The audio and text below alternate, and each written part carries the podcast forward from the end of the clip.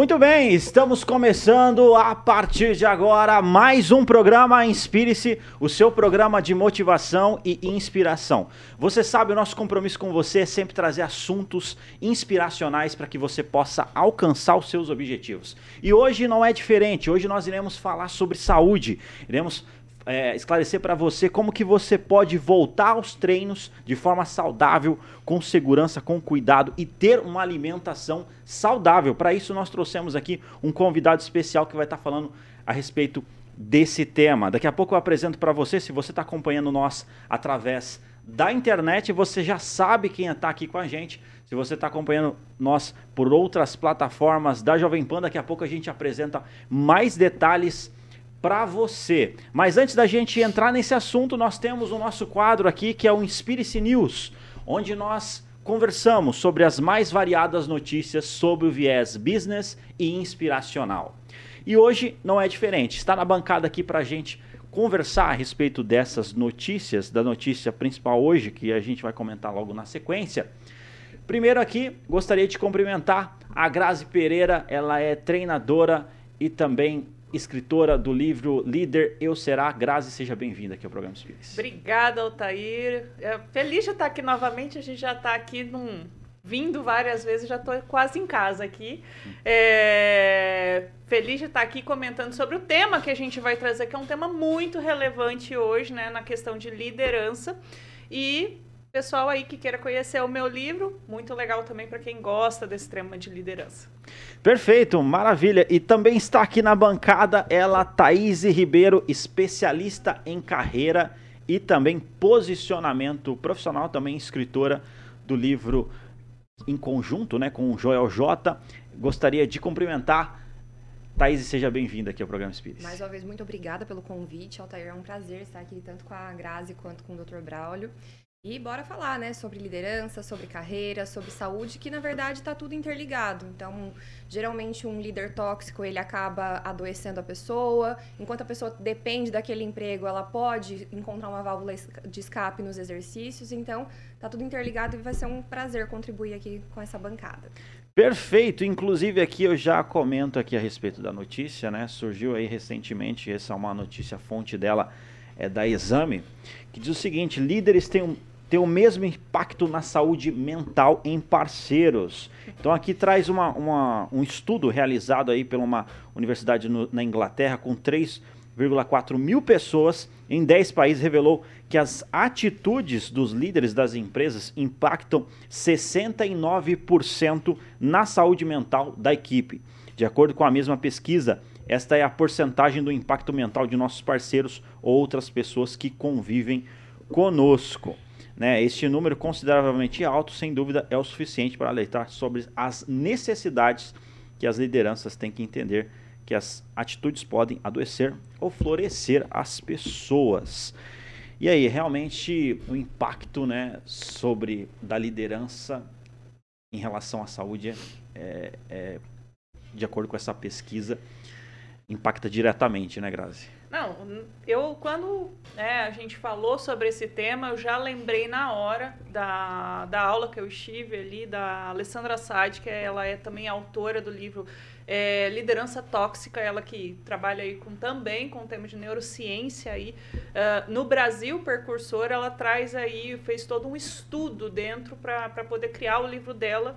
E esse tema já é debatido fora do Brasil há muitos e muitos anos, mais ou menos aí há uns 3, 4 anos que ele chega aí ao Brasil para a gente discutir.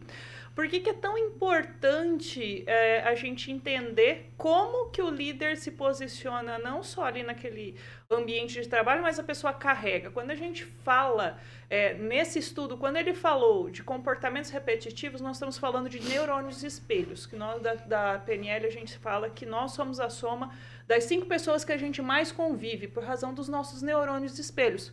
Os nossos neurônios eles espelham atitudes de outras pessoas dentro do meu inconsciente. Então, mesmo que eu queira ou não, se eu tenho um rapport com essa pessoa em alguma conexão, eu espelho ela de uma maneira.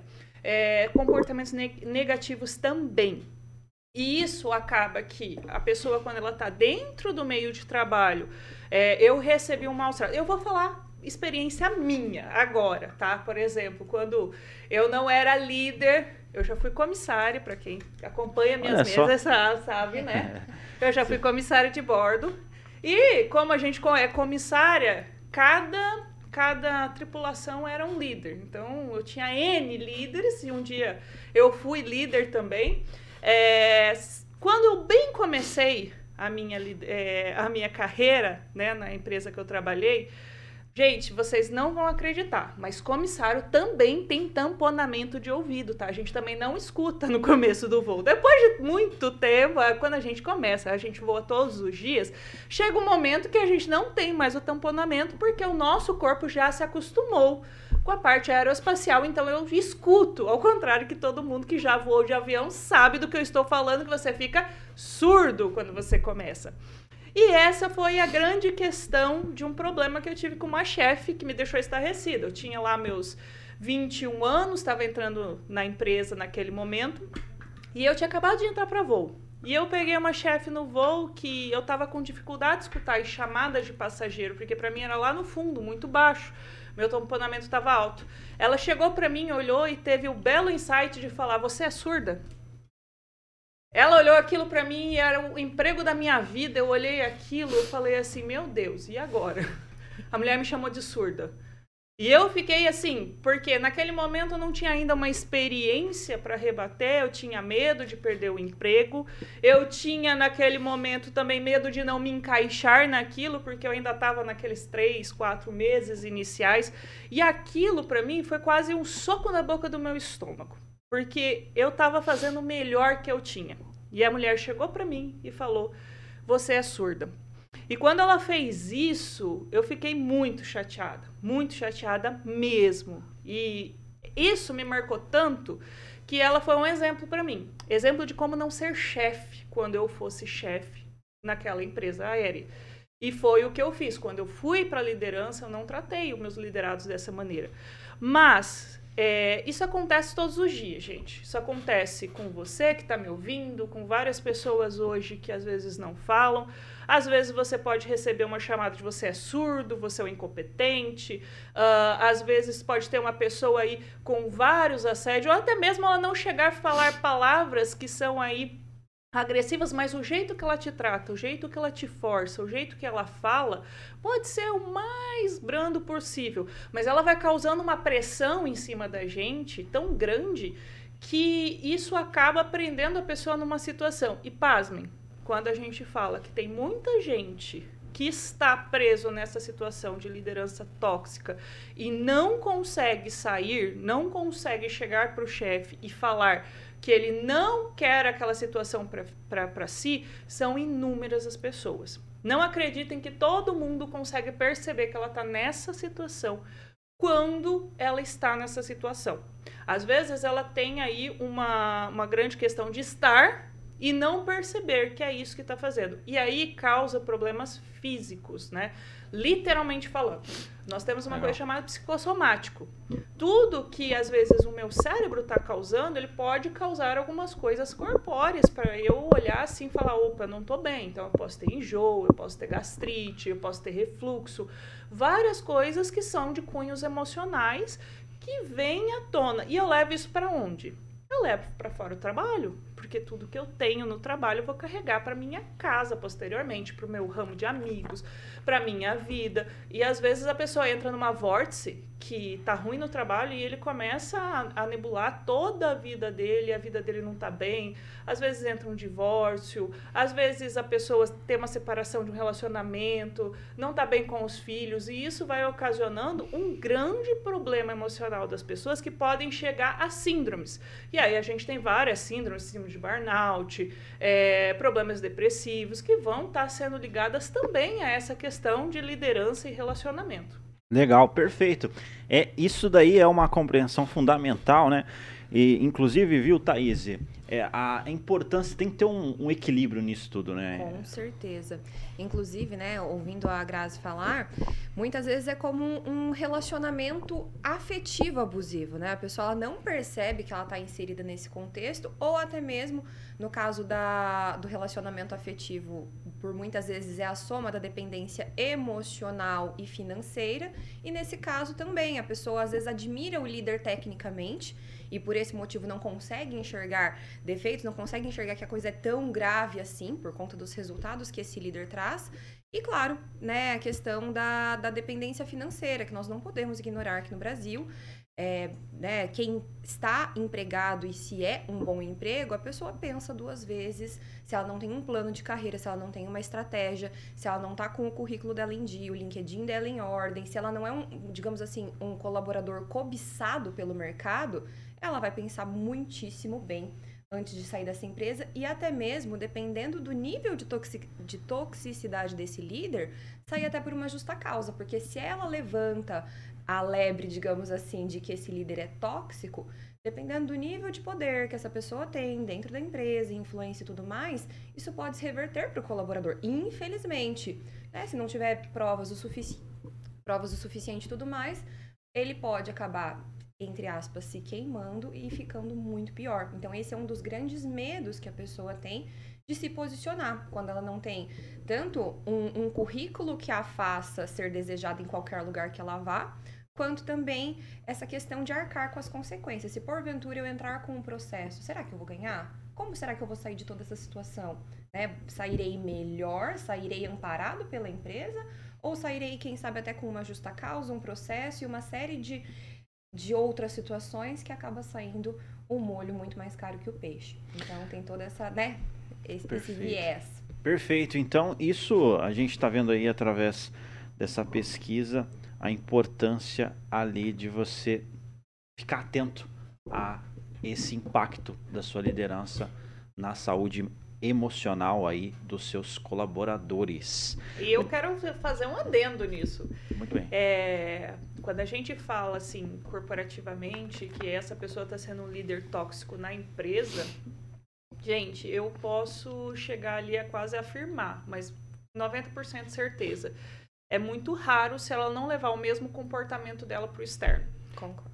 Então, se ela não, se ela está sendo um líder tóxico dentro da empresa, ela também está levando essa toxicidade para a relação de amigos que ela tem, para a família que ela tem, para todos os relacionamentos com indivíduos que ela tem na sua vida.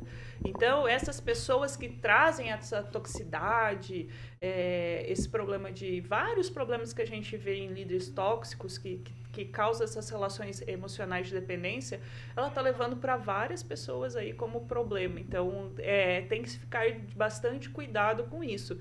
E a gente tem que ter cuidado para não se tornar um líder tóxico, porque às vezes o tóxico ele também se ocasionou líder tóxico por espelhamento de alguém, por crença, por problema emocional que ele viveu, houve uma ruptura dele e aí o condicionamento dele é: eu vou fazer igual, melhor ou pior que a ação que eu tive.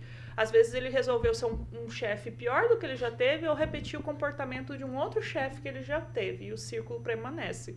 Então a gente tem que tomar bastante olho e, e olhar e aí eu chamo atenção para as empresas, né, que gestionam essas pessoas. Então olha como é que está aí o seu turnover junto a essa pessoa, olha como que tá as relações dela como um todo, porque pessoas que estão na vertente tóxicas, elas podem fazer mal a diversas pessoas que estão perto delas. Com certeza. Me faz lembrar aquela frase, né? A pessoa, a maneira como ela faz uma coisa, ela faz também todas as outras. É pouco provável que um, um chefe, um gestor que chama de, de surda, sua burra, tá errado, ele vai ser um ursinho carinhoso dentro de casa, né? É pouco provável interessantíssimo esse assunto. Eu vou falar para você, vale a pena, inclusive, a gente explorar esse assunto através de um programa completo sobre isso.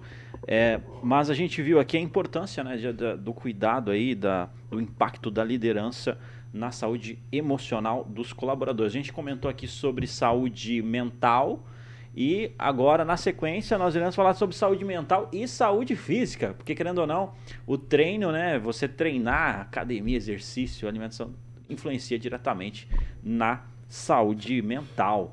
E para isso hoje nós estamos aqui com ele, ele é, ele é personal professor universitário e topou estar com a gente aqui no programa Inspire-se. Dr. Braulio, Bra, Dr. Braulio Branco vai estar falando para a gente aqui como que nós podemos voltar aos treinos e ter uma alimentação saudável Doutor, seja bem-vindo aqui ao programa Espírito.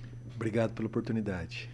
Maravilha. Uh, acredito que muita gente participou aí de festividades, enfim, ou tem pessoas aí que estão tá um longo período de tempo sem treinar, uma alimentação totalmente, às vezes, desbalanceada. Como que nós podemos voltar aos treinos aí de forma saudável? Quais são as suas orientações? para várias pessoas, né, uma centena ou milhares de pessoas, o Brasil começou agora, né, o ano começou agora, após o Carnaval. Mas na realidade a gente tem que pensar de forma diferente. É, tanto fazendo o link da, da, das falas anteriores, quanto a minha fala aqui agora, nós temos uma inter-relação sobre saúde física e mental. Então, um dos aspectos para a gente controlar esse estresse que é gerado dentro do trabalho, do nosso dia a dia, a gente pode utilizar a atividade física como instrumento. Então, ela pode auxiliar dentro desse processo do manejo do estresse, do controle, da ansiedade e até mesmo da compulsão alimentar. Tá? Então, esse é um ponto importante. E outra relação também, que a própria atividade física ela pode ser um coadjuvante no combate à depressão. Então, nós temos instrumentos que podem ser estratégias não medicamentosas, porque hoje em dia o que, que as pessoas buscam? Remédios. Então elas querem se automedicar muitas vezes, elas buscam estratégias achando que o remédio ele vai combater o problema, só que o remédio na realidade muitas vezes ele pode ser um paliativo para mascarar esse problema. Muitas vezes a pessoa não consegue resolver esse problema fazendo o quê? Apenas com a medicação. Então, a atividade física pode ser uma estratégia interessante, concomitantemente ao quê? A uma alimentação saudável. Porque a alimentação ela vai influenciar também diretamente a questão relacionada ao humor e até mesmo o desempenho dessa pessoa no dia a dia e no trabalho dela. Então isso é um ponto muito importante que a gente precisa destacar. Uma coisa que acontece muito, a pessoa está muito tempo sem treinar, muito tempo sem fazer exercício e já começa tudo de uma vez. Né? Fala, não vou fazer é, é, crossfit, é, alimentação muda radicalmente, etc. Precisa ter cuidado em relação a isso. Que, que orientações você daria nesse sentido, nesse cenário? Ótimo, você fez uma pergunta legal. Pessoal do CrossFit, eu não tenho nada contra o CrossFit, só vou apontar aqui algumas questões relacionadas ao que nós precisamos fazer quando nós começamos o exercício físico, a realizar as sessões de treinamento. Nós precisamos modular volume e intensidade. Tá? O que, que seria o volume? O tempo que eu estou realizando essa, é, essa atividade. A intensidade. Quanto eu me fadigo, quanto minha frequência cardíaca se eleva durante essa atividade. Então, tenho aqui de forma simples uma explicação em relação aos dois pontos. Muitas pessoas, às vezes, elas veem nas mídias sociais o seguinte. Olha, esse treino oxidou 700, 800, 900, mil calorias a esse que eu preciso para mim. Ela logo pensa. Só que na realidade, ela pode até mesmo gastar essa quantidade de calorias em uma sessão. Mas será que ela vai conseguir repetir isso com uma frequência elevada? Porque a gente tem que analisar que um quilo de gordura está associado entre 7.000 a 7.700 quilocalorias. Então, essa pessoa precisa gastar essas 7 mil calorias para que ela tenha o quê? Uma perda de 1 quilo de massa gorda.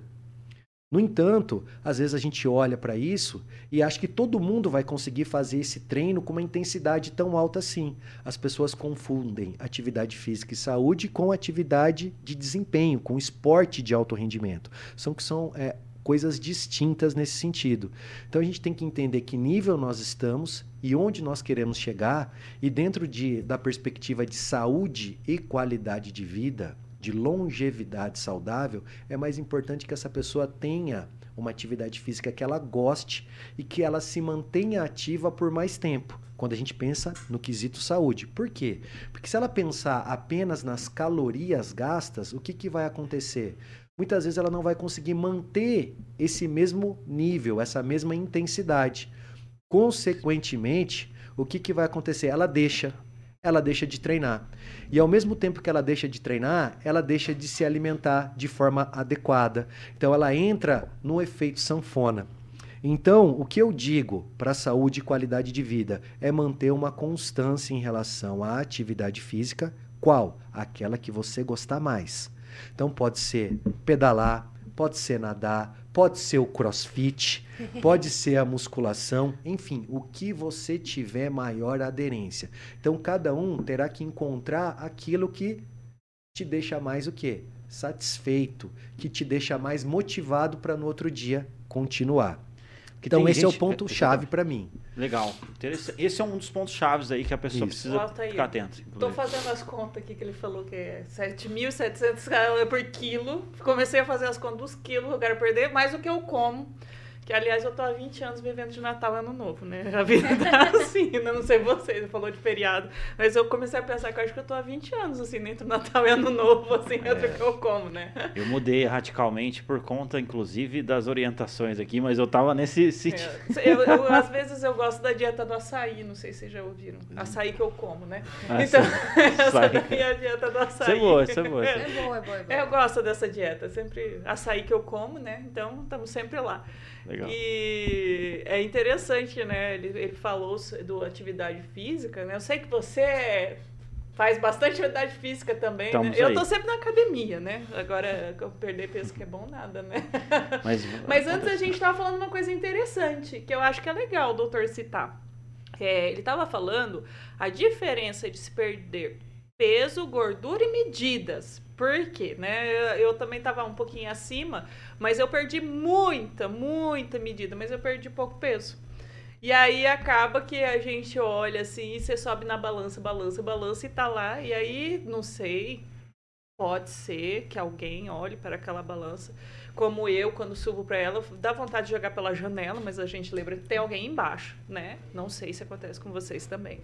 Mas e a gente não fica olhando sobre a questão medidas também, né? Que a gente também, às vezes, tem que diminuir o guarda-roupa, né? O Altair já trocou todo o guarda-roupa, né, Altair? Já tá. Estamos trocando aí. Você tá, tá, momento. tá chique já, né? Estamos aí. Perdeu bastante Perdi peso. muito, perdi 12 quilos. Um dia eu explico como, mas uma das razões é de fato as orientações que os profissionais aqui dão e me ajudou bastante. Ah, com certeza. Inclusive, deixa eu até perguntar uma coisa aqui, viu, doutor? É, em relação a. Você falou aí aos cuidados. Quais são os principais erros que as pessoas ali cometem nessa volta? Né? Porque a gente percebe uma grande intensidade. A pessoa não muda aqui, muda aquilo ali e faz tudo e muda aquela intensidade e volta, fica 15 dias e para. Quais são suas orientações para ter uma constância? Você colocou aí fazer o que gosta, mas quais são os principais erros e cuidados? Então, hoje o que, nós vemos? A gente passou por uma transição nutricional muito grande, com um aumento do consumo de alimentos industrializados, os alimentos ultraprocessados. Então, um dos pontos-chave é diminuir esse consumo de alimentos industrializados. Começar a fazer o quê? Cozinhar em casa.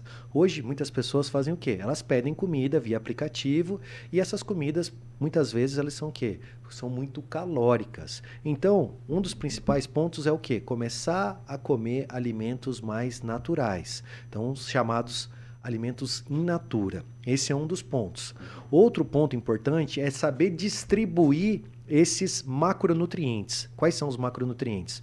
Os lipídios, os carboidratos e as proteínas. Então, essa distribuição desses alimentos pode te ajudar a, por exemplo, a estar mais saciado. Uma das estratégias que nós utilizamos em nutrição clínica, nutrição esportiva, é trabalhar com o quê? Com o aumento do aporte de proteínas e dividindo essas proteínas ao longo do dia provavelmente ali, dependendo de cada caso, quatro é, aportes proteicos ao longo do dia. Porque a proteína a gente não consegue estocar. O lipídio a gente estoca em forma de gordura, o carboidrato a gente estoca em forma de glicogênio, mas a proteína a gente não estoca.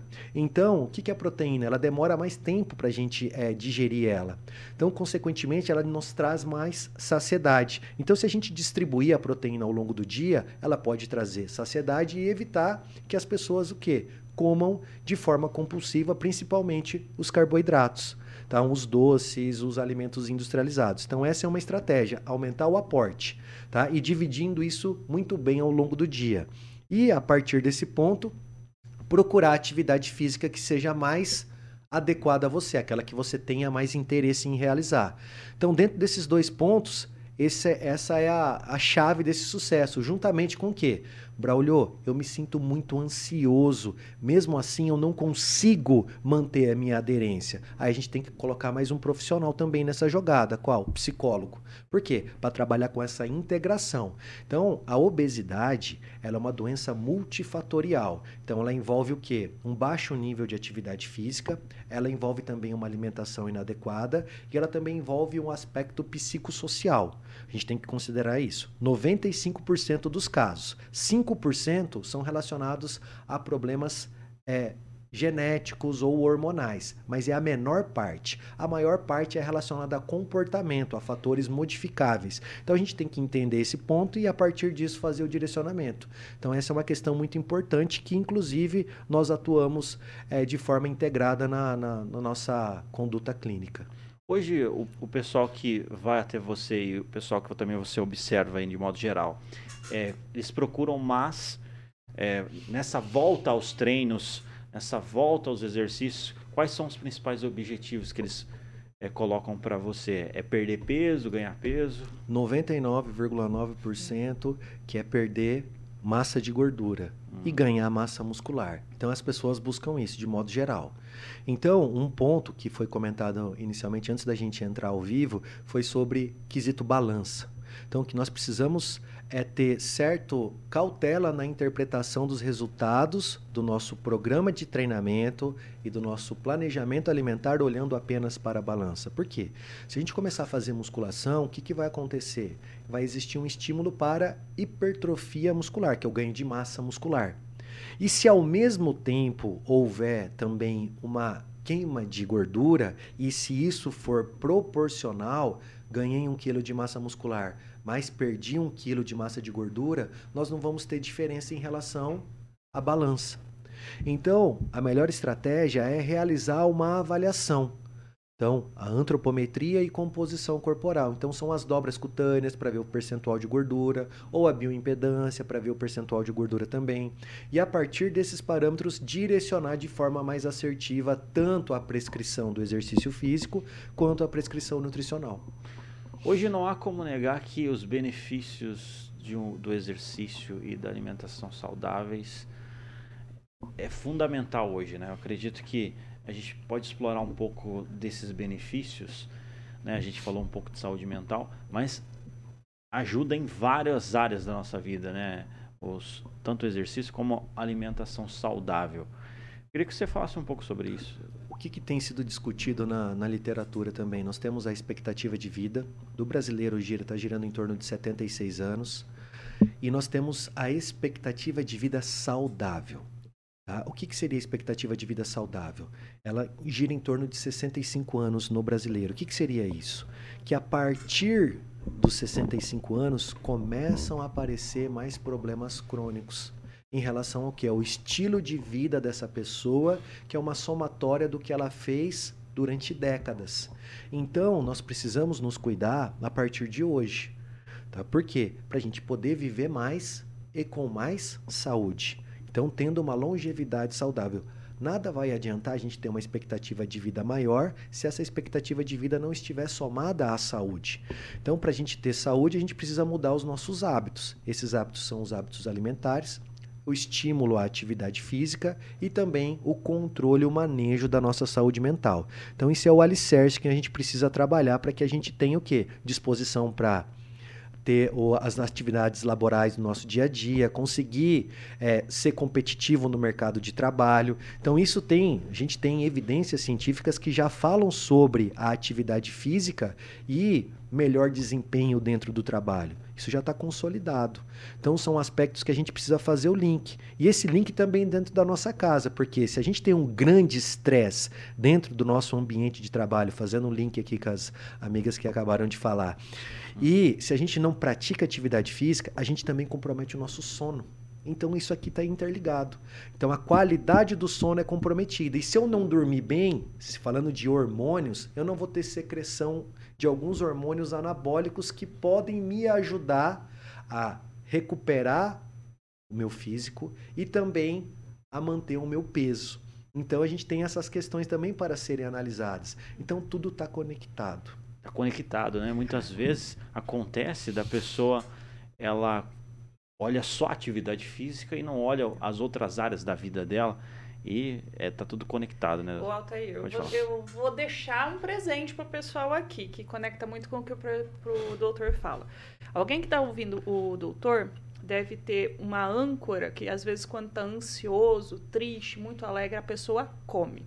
E isso vai tirar ela bastante da dieta, e às vezes é isso que não está deixando ela é, emagrecer. Uh, a gente, quando ele falou do psicólogo, né, eu estava pensando aqui que eu trabalho com PNL, a gente, quando faz isso, a gente instala uma âncora na pessoa. Isso aí é ancoragem. Quando você está com o seu mindset, que quando eu estou triste eu vou comer, é importante você ressignificar ou refazer uma âncora de atitude. Então, qual âncora de atitude? Você pode colocar que quando você estiver muito triste, muito feliz, o seu impulso do piloto automático do seu corpo é comer. Tira isso, vai fazer uma aula na academia, vai fazer uma caminhada, vai fazer alguma coisa relacionada a uma atividade física. Por quê? Como o doutor falou, você vai balancear com a parte de hormônios cerebrais pela saciedade e você também vai tirar o foco de comer. E você vai começar a ter uma nova âncora. Se eu tô triste, às vezes eu vou para academia, eu não vou comer algo, ok? Porque não sei vocês, mas eu às vezes eu tô quando eu tô com, com alguma coisa emocional, a gente nunca fala, nossa, eu vou me acabar no repolho hoje. Eu vou me acabar na couve-flor. A gente quer ir lá comer um hambúrguer, quer comer a pizza inteira, né? Você quer comer tudo. A gente nunca fala, nossa, eu tô doida para comer um repolho inteirinho hoje, né? Então, a gente tem que balancear um pouquinho esses momentos emocionais, que, como ele falou, tem, tem gatilhos dentro de casa, fora de casa, no trabalho e também ansiosidade. Né? Então, uma, uma técnica para vocês usarem é refazer o gatilho mental de vocês. Como que você faz o gatilho mental? Se eu tenho um piloto automático que eu tenho comida de conforto, ah, então eu vou fazer alguma coisa de comer. É, tenho outro gatilho mental. Se eu estiver triste, eu quero comer, vá fazer alguma atividade física, vai fazer atividade física que o doutor recomendou que você gosta, vai jogar beach tênis, vai vai para academia, vai fazer uma caminhada, pega o cachorro, sai para andar no bairro, até que isso desfaça no seu sistema, porque isso é impulso e o impulso ele é rapidamente absorvido pelo cérebro. Então, Maravilha. é saciedade e culpa. O da parte também de, de sono também dá para colocar um gatilho, mas daí tem que ser específico de pessoa para pessoa. Então, durma bem. Legal, legal. Isso é fundamental, né? Demais. Então, essa inter-relação, se entender, acho que o entendimento sobre os pontos, é, os possíveis gatilhos, podem fazer você tomar medidas preventivas para manter a sua saúde e qualidade de vida. Então, é pensar no que pode desencadear e, a partir disso, você preventivamente pensar em outra estratégia que futuramente ela vai ser aquela é, que você vai repensar depois. Nossa, foi a melhor coisa que eu fiz mesmo controlar esse momento meu impulsivo, porque hoje eu não estaria atingindo o meu objetivo. Então, Legal. é pensar não de forma imediatista, mas pensar de forma o quê? com metas de curto, médio a longo prazo. E é outro ponto importante também, que é aquilo que você comentou, fazendo um link anterior, porque as pessoas muitas vezes é, se frustram tá? que é aquela questão que você colocou dos 15 dias, é pensar numa meta muito grande num período muito curto. É colocar coisas que não são palpáveis. Tá? Então as pessoas, ah, preciso perder 10 quilos em um mês. Posso perder? Você até pode, mas isso não vai ser nem um pouco saudável. Você vai perder esses 10 quilos às custas de massa muscular. Se você perder massa muscular, você vai diminuir a sua atividade metabólica e você vai entrar no efeito sanfona, por quê? Diminuindo a sua atividade metabólica, se você mantiver o mesmo padrão alimentar, você vai ganhar peso, porque o seu metabolismo ele vai estar tá funcionando de forma mais lenta. Então, por isso que a gente também tem que colocar essas metas. Então, dentro da nossa proposta, a gente coloca as metas para que o paciente atinja ela e a gente trabalha no modelo educacional. Então, o principal ponto é trabalhar dentro de um modelo educacional, trazendo o quê? Não é a dieta que vai trazer um benefício para você, é você se conscientizar e fazer escolhas saudáveis. Porque a dieta também ela tem um prazo de validade. A partir do momento que você atingir o seu objetivo, qual é a primeira coisa que você vai fazer? Você sai da dieta. Você vai... pra celebrar, você vai comer todo o churrasco, é, mãe? Então, esse é o ponto-chave, tá? É trabalhar com o processo de reeducação alimentar. Então, um dos, dos trabalhos que nós fazemos dentro da universidade, eu coordeno um programa de um laboratório de um programa de pós-graduação, a gente testa estratégias. E nós já fizemos isso. Tá? Nós fizemos estratégias para trabalhar com mulheres com excesso de peso que nós é, prescrevemos o modelo, o planejamento alimentar e outras estratégias, nós fizemos o quê? Nós comparamos grupos. O outro grupo recebeu orientações. E o que será que aconteceu ao final de 12 semanas de tratamento? Um grupo recebendo o cardápio em, mão, em mãos e o outro grupo recebendo orientações semanais. As respostas foram as mesmas em relação aos dois grupos. Então, não que a dieta não vai funcionar. Ela pode funcionar para a pessoa A, a B, a C, a D, ou em casos específicos de determinadas doenças. Então, talvez essa pessoa precisa de uma condição mais restritiva, ela não pode abrir esse leque, mas grande parte da população precisa da orientação, o modelo educacional, porque a partir disso ela consegue traçar o quê? Estratégias saudáveis e manutenção dessa aderência a longo prazo, que é isso que vai trazer resposta significativa. Doutor. Legal. É, eu penso né, que quanto maior for a motivação dela para além da estética e bem-estar, maior deve ser o resultado. Né? Hoje nós já sabemos, em especial no mundo corporativo, que os grandes líderes, e dá para nós voltarmos até um pouco atrás, nosso grande líder e herói nacional, né, o Ayrton Senna, quando nem era moda fazer exercício físico, ele era visto correndo e treinando para se preparar para as corridas de carro. Então, muitas vezes a pessoa está ali estudando, fazendo uma pós-graduação, se preparando e ela esquece que quanto mais ela cuidar do corpo e do bem-estar dela, mais competitiva por N motivos, por treinar disciplina, por melhorar comportamento e hábitos, dormir melhor, ela vai né, melhorar a performance dela e, por consequência, muitas vezes ela nem vai fazer essa associação, mas ela vai acabando se tornando cada vez mais competitiva ali dentro do mercado de trabalho tendo resultados cada vez mais interessantes. Então, legal, é, interessante. É um... Interessante essa visão, né, doutor? Muito interessante, eu concordo plenamente com você. Até que você trouxe o exemplo do Ayrton Senna. O primeiro preparador físico dele foi o Nuno Cobra, foi um dos primeiros personagens. Então, ele tem um livro dele que ele fala sobre a semente da vitória. Então, então interessante, fazendo um merchan aqui, não pro, pro Nuno Cobra. Então, Semente da Vitória é um livro que trata também de questões relacionadas ao quê? A, a essa mentalidade de campeão. Tá? Então, essa mentalidade de campeão, a gente também adquire ela no esporte. E isso, quando as pessoas fazem. Outra questão que você é, tocou aqui também sobre a transição de carreira, muitas empresas em nível internacional, elas escolhem, é, por vezes, atletas é, profissionais. Sim. Aqueles atletas que se aposentaram. Por quê? Eles são competitivos. Com certeza. Tá? Então eles têm uma grande gana de vencer. Então, consequentemente, algumas empresas que querem aumentar ali, bater os seus indicadores, elas acabam contratando ex-atletas porque eles conseguem trabalhar sob pressão. O próprio Perfeito. Bernardinho é um exemplo, né? Que treinou várias empresas por conta dos resultados que ele tinha com, com os times que, que ele liderou. Legal. Muito bom. Legal. Não foi nada combinado aqui, mas acho que a gente conseguiu fazer um link em comum. E aí eu quero levar mais uma consideração, que a gente falou da tríade, né? Corpo-mente, né? É... E ela citou o caso do, do Ayrton Senna. E especificamente, corredores de Fórmula 1, eles preparam o corpo por razão da força G que é aplicada no corpo. Né? Então, é, se ele não fizesse atividade física constante, o corpo dele não suportaria a força G da cabine.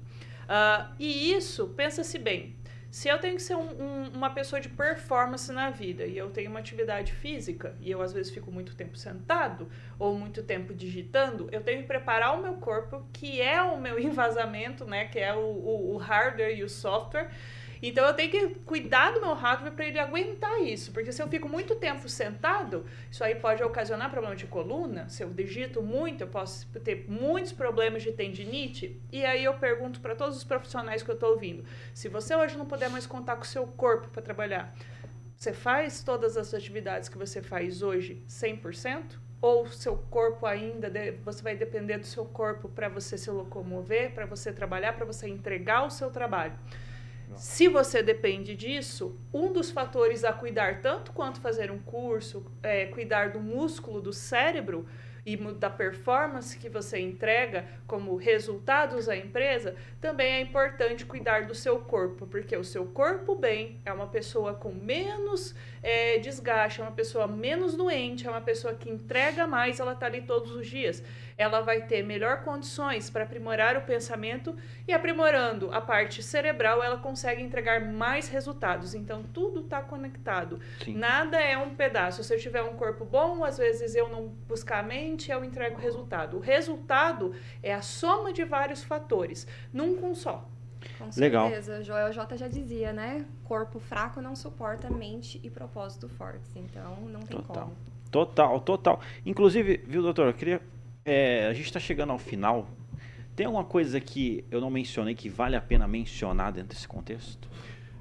Um ponto importante. Você que busca é, mudar o comportamento alimentar, começar a fazer atividade física, se você tiver condição financeira para isso, procure um profissional. Por quê? Muitas vezes a gente segue blogueiros, tá? Segue, a gente segue profissionais que não têm habilitação para falar do que ele está falando. Então, hoje em, em dia, o que está rolando muito? As mídias propagaram muitas coisas boas, mas ao mesmo tempo também propagam muitas informações que não são verdadeiras. Fake news sobre várias coisas. Demais. E o que nós temos de fake news em relação à alimentação e atividade física são gigantes. Então, eu tenho, vejo isso todo dia propagação de informação que não é verídica. Então, a partir disso, escolha um profissional que busca se atualizar, que está participando de é, congressos, que está lendo, que está é, fazendo cursos, porque esse profissional está antenado sobre o que? As novas tendências é, em relação à ciência. Então, a gente tem que se embasar em ciência para a gente não cometer falhas em relação à nossa propagação de informação, porque Hoje nós temos o que? As mídias, aí, o próprio Instagram, que nós conseguimos ser até é, formadores de opinião. Então, a partir disso, a gente pode formar uma opinião certa ou uma opinião errada. Então, a melhor questão que eu vejo é ver quem que é essa pessoa, o que, que ela está falando, tá? Então, antes de seguir essa informação, procure um profissional, caso você tenha possibilidade para isso, porque senão você pode se lesionar. Legal. Você pode se frustrar e você, consequentemente, vai achar que nada dá certo. E na realidade não é assim. Talvez você encontrou o profissional errado. Tá? Então... Uma das coisas que é, a gente tem mais algum tempo aqui, doutor, eu queria saber quais são as maiores fake news que você tem acompanhado. Fake news em relação, ó, nós temos é, fake news em relação à alimentação, isso nós temos centenas de fake news em relação a isso, tá? Principalmente quando as pessoas falam de processo de emagrecimento, que ela tem que cortar 100% do carboidrato. Isso não é verdade. O carboidrato ele é o combustível do músculo para a gente fazer atividade física, principalmente quando nós falamos de musculação. Então as pessoas às vezes elas acabam até mesmo desmaiando nas academias. Por quê? Porque elas estão em estado de hipoglicemia. Então a glicemia dela está tão baixa e ela está fazendo uma restrição calórica tão grande e ela considera o carboidrato como vilão. E na realidade ele não é vilão. Na realidade nós precisamos fazer o quê? De um balanço. Nós temos carboidratos que podem ser mais positivos ou menos positivos. Tá? Isso vai depender do quê? Do tipo de carboidrato. Então o interessante é ir para o natural. Muitas vezes as pessoas buscam o quê? Os processados, os ultraprocessados, que eles têm um índice glicêmico e uma densidade calórica muito alta. Então a gente tem que cuidar disso. Só que o carboidrato ele não é vilão, não podemos considerar ele como vilão dentro da atividade física ou dentro do processo de emagrecimento. Uma grama de carboidrato tem 4 quilocalorias. Uma grama de proteína tem 4 quilocalorias. Uma grama de lipídio tem 9 quilocalorias. E uma grama de álcool tem 7 quilocalorias. Às vezes essa pessoa ela corta o carboidrato e ela vai para a bebida. Tá? Então, o que, que acontece? A conta não bate. Tá? Então é pensar de forma consciente, procurar um profissional para poder auxiliar essa pessoa a ter resultados consistentes. Perfeito, perfeito. Aí se você comentar. Maravilha, eu acredito que faz toda a diferença. Inclusive, vamos, vamos combinar um, um programa, falar só sobre essas, as maiores fake news sobre esse assunto, que eu acho que vai, vai dar bom, é, vai vale a pena. De parte 1 e parte 2, com é, certeza, né, doutor? Exatamente. com certeza. Continuar esse assunto aí. Gostaria de registrar meu agradecimento, doutor, por esses esclarecimentos em relação a esse tema. Seja sempre muito bem-vindo. E eu que agradeço pela oportunidade. Obrigada às amigas aqui pela discussão saudável que nós tivemos hoje. Maravilha, eu também agradeço aqui, Thaís Ribeiro, por estar nos ajudando hoje aqui no programa Inspire-se. Muito obrigada. É sempre um prazer estar aqui, né? Obrigada, Altair, pela confiança e pela parceria de sempre. Quais são as suas redes sociais? Como que o pessoal pode te achar? Arroba Thaise Sales Ribeiro. Sales com dois L's no Instagram e também Facebook e YouTube tá como ponto de virada. Maravilha. Você, você também pode estar acessando é, pelo Instagram, né? Sim, perfeito. Ponto de virada, é isso, isso, exatamente. Estamos também, eu gostaria de agradecer aqui a Grazi Pereira também por ter nos ajudado aqui no programa Inspire-se. Obrigada, Altair, meu parceiro, a Thaís também, Dr. Braulo. E, pessoal, para me encontrar, só entrar aí nas mídias, arroba Grupo Agaton ou arroba Grazi, Ofici... Grazi Pereira Oficial. Tem lá o meu link para vocês poderem comprar o meu livro e saber um pouquinho mais de liderança. Ele tá ótimo. Legal, maravilha. Doutor Braulio, como que o pessoal pode estar te achando nas redes sociais? No Instagram, no arroba BraulioHMBranco. Fico à disposição. Maravilha, pessoal. Muito obrigado pela sua companhia aqui com a gente. Lembrando para você que semana que vem a gente vai ter novidades aí. Eu vou estar no encontro aí com um, uma pessoa da área aqui do Dr. Braulio, que é o Dr. Paulo Musi. E a gente vai estar conversando ali também com ele, vai estar trazendo algumas informações. Desde já gostaria de registrar aqui meu agradecimento a todos vocês, pessoal da Jovem Pan. Eu sou Altair Godoy e este foi mais um programa Inspire-se.